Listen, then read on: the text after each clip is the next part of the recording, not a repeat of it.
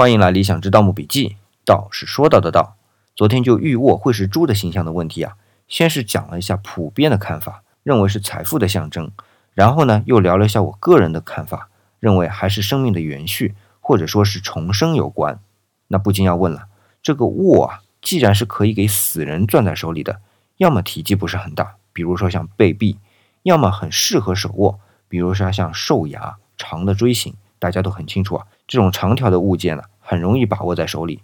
那所以到了玉握啊，大多也都是长条形的。那很多人就会想啊，这体态圆润的猪是如何成为长条形的？哎，我实在是描述不清楚。不过大家可以去谷歌度娘看一下，很多图片啊。还有就是去博物馆就能看到立体的实物了。那这说来也奇怪啊，在汉代，特别是西汉，这个玉雕向来都是以具象为特征的。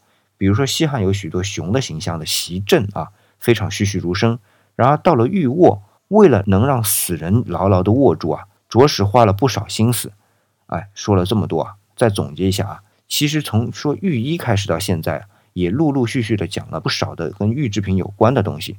这一类玉制品现在有很多收藏者都在收藏，而且呢，有一个归纳性的名称，称为啊藏玉。